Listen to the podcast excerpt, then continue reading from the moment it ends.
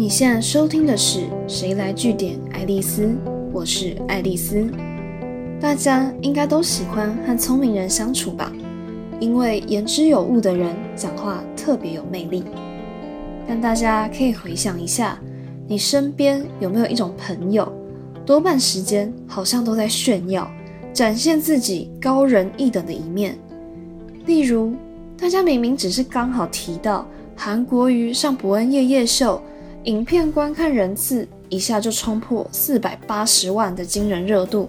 顺势聊到越来越白热化的总统大选，但这个所谓的聪明朋友可能就会忍不住想用自己在做政治舆情分析，或是统计学、行为科学之类的学术知识，试图碾压大家的基础认知。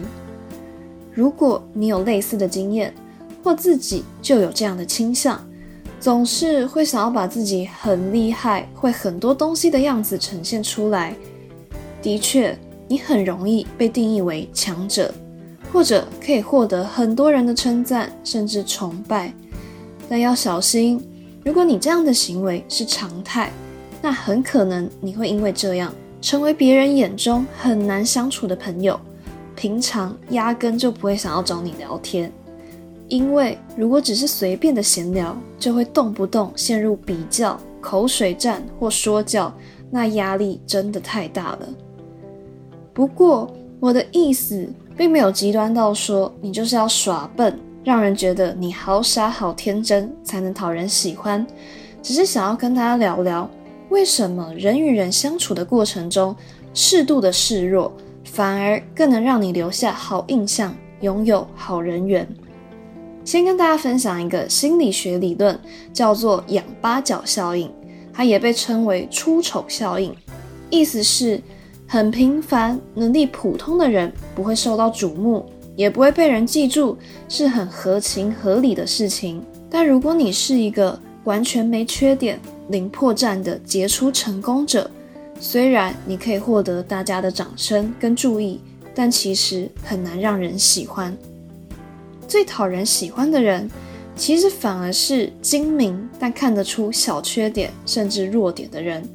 因为犯错可以削弱高高在上、完美无缺的距离感，这会让人觉得你变得很亲切、很真实。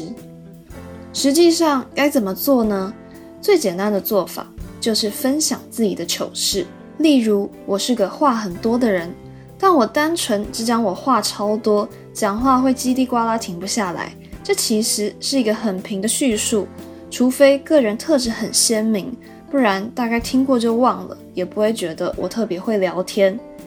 但我如果说我高中的时候曾经讲话讲到下巴脱臼，为了避免复发，还导致我从此跟牛肉干、口香糖绝缘，那就很有画面，而且是丑的很有记忆点。不过。在这边也想跟大家说声抱歉，因为过去这几个月真的讲话太不节制了。除了在录这些音频之外，平常工作跟下班后的聊天也是讲一个没完没了。结果我的颞颌关节就大发炎肿起来，被医生勒令禁止讲话，所以停止更新了一段时间。我最近同事跟朋友只要发现我忍不住开始聊天的时候，就会制止我说。爱丽丝，你讲话的扣打用完了啦，Shut up。好，回到正题，像这样的自我调侃，其实也要做好心理准备，你可能会一直被别人拿来当话题。像我过去十年来被调侃的频率已经多到，有一些朋友的朋友，在我还没有正式认识之前，我下巴脱臼的事迹就已经被宣传一番了。如果你觉得你不喜欢自己的某件事情被反复讨论，那就算这件事情够糗、够有爆点，也千万不要逞一时之快，把你不想张扬的糗事，甚至是不为人知的秘密说出来。但就以下巴脱臼这件事来说，我自己是觉得，无形之中我用自己惨痛的教训帮大家科普了颞颌关节的小知识，还可以顺带提醒大家。你身心俱疲或工作过劳的时候，你的身体健康会发生什么惨案？又该怎么缓解？简单来说，就是糗归糗，但你不只被朋友记住，你还让他们获得一点 know how，这话题就还算聊得蛮有意义的，不至于被贴上废到笑的标签。另外，再提醒一下，你绝对不要试图去比较自己人生中哪件事情最糗，很刻意的在社交场合分享或夸饰自己这部分的出糗经验，这可能只会造成反效果。毕竟，生活周遭有很多小事情，只要你用心体会，都有它值得多讲一些的空间。就像我有时候，就算把通勤时间都算进去了，还再提早一个小时出门，我还是会出现迟到的情况。这是因为我路痴的等级练得有点太高。但我发现，我光是抵达聚会现场的当下。讲我刚刚是怎么迷路，再迷路，捷运搭错方向的过程，就意外有蛮多可以发挥的空间。当然还是会被呛，而且我也真的觉得玩到很不好意思。可是不得不说，这种用糗事开场的聊天气氛，通常都不会太差。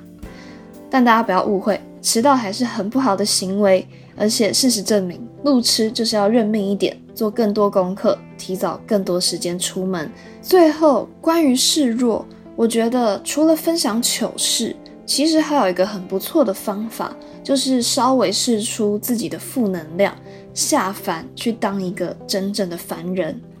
为什么会这样说呢？是因为我身边有一些偶包很重的朋友，他们的正能量大到不可思议，常常都在宣扬一些。未来的路还很长，你只需要转个念，头过身就过这类的劝世道理。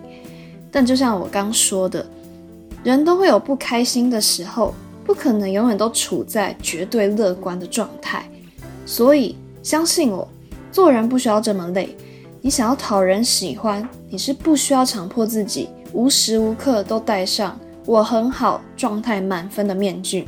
只要你开口聊天的目的不是为了讨拍，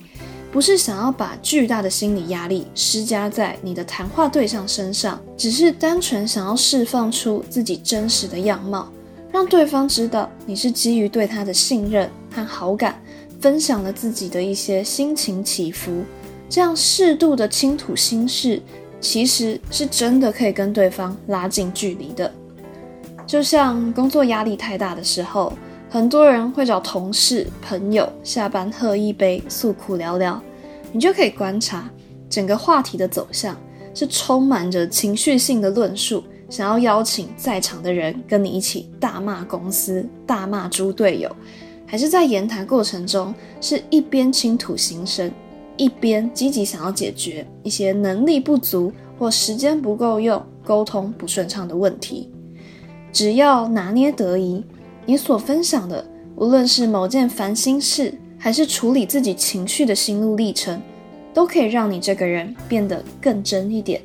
就算你最后讲一讲，还是习惯性导向超正面的结论，但比起官腔回答、无条件觉得明天会更好的鸡汤式发言，你有了真实故事的铺陈，你有了带有温度的真心话，往往是可以让对方感受到你的真心。说不定反而会让他们发自内心的认证你是个真正有智慧的成熟大人，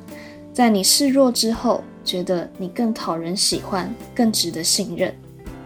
今天的节目就到这边，如果你喜欢今天的内容，记得按一下追踪关注我，之后还有更多有趣的观察和新知要和大家分享哦。谁来据点爱丽丝？我们下次见。